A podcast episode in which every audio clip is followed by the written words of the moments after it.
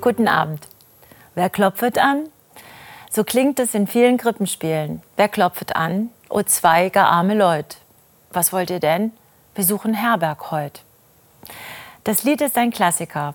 Die erfolglose Herbergsuche einer hochschwangeren Frau und ihres verzweifelten Mannes geht ans Herz. Am Ende bleibt nur der Stall. Kurze Zeit später werden Maria und Josef mit dem Neugeborenen fliehen müssen, weil ein machtgieriger König ihr Kind töten will. War also alles gar nicht so romantisch. Arme Leute, Notunterkunft, Flucht. Wir hängen da ja lieber an unseren Vorstellungen von Bethlehems Stall. Etwas heile Welt bitte, damit uns warm wird ums Herz bei Kerzenschein und stille Nacht. Und wer will schon an Weihnachten konfrontiert werden mit all dem Unheil in der Welt?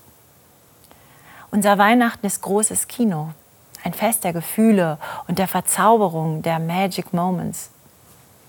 Gott kommt als Kind zur Welt, ein Baby.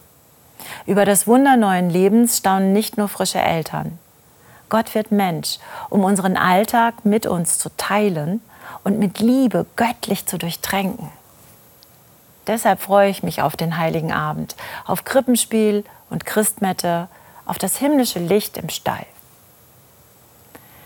Nun blieb auch Jesus nicht der herzige Knabe im lockigen Haar. Wir kennen seine Biografie, den Zusammenhang von Krippe und Kreuz.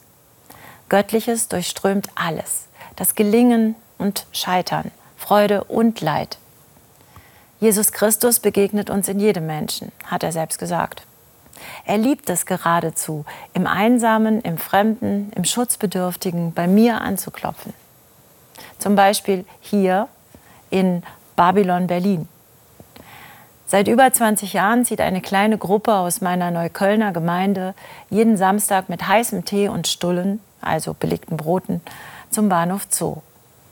Dort halten sich viele Obdachlose auf. Dort ist Leben. Dort fühlen sie sich weniger einsam. Die meisten von ihnen aber hausen im krassen Elend, liegen auf Pappen, alten Matratzen oder direkt auf dem Boden. Ringsherum Müll. Es riecht unangenehm.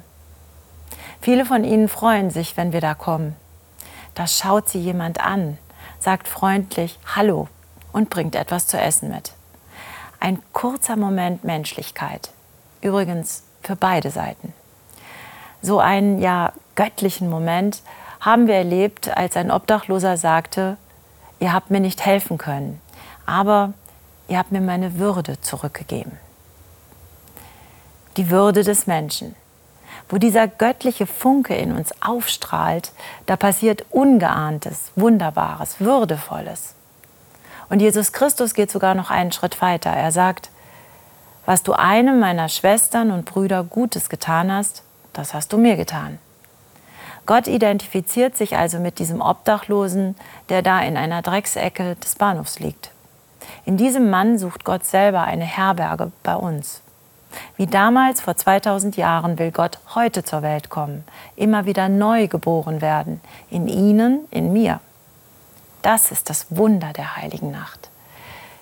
Ich wünsche Ihnen und allen, die zu Ihnen gehören, wahrhaft weihnachtliche Begegnungen.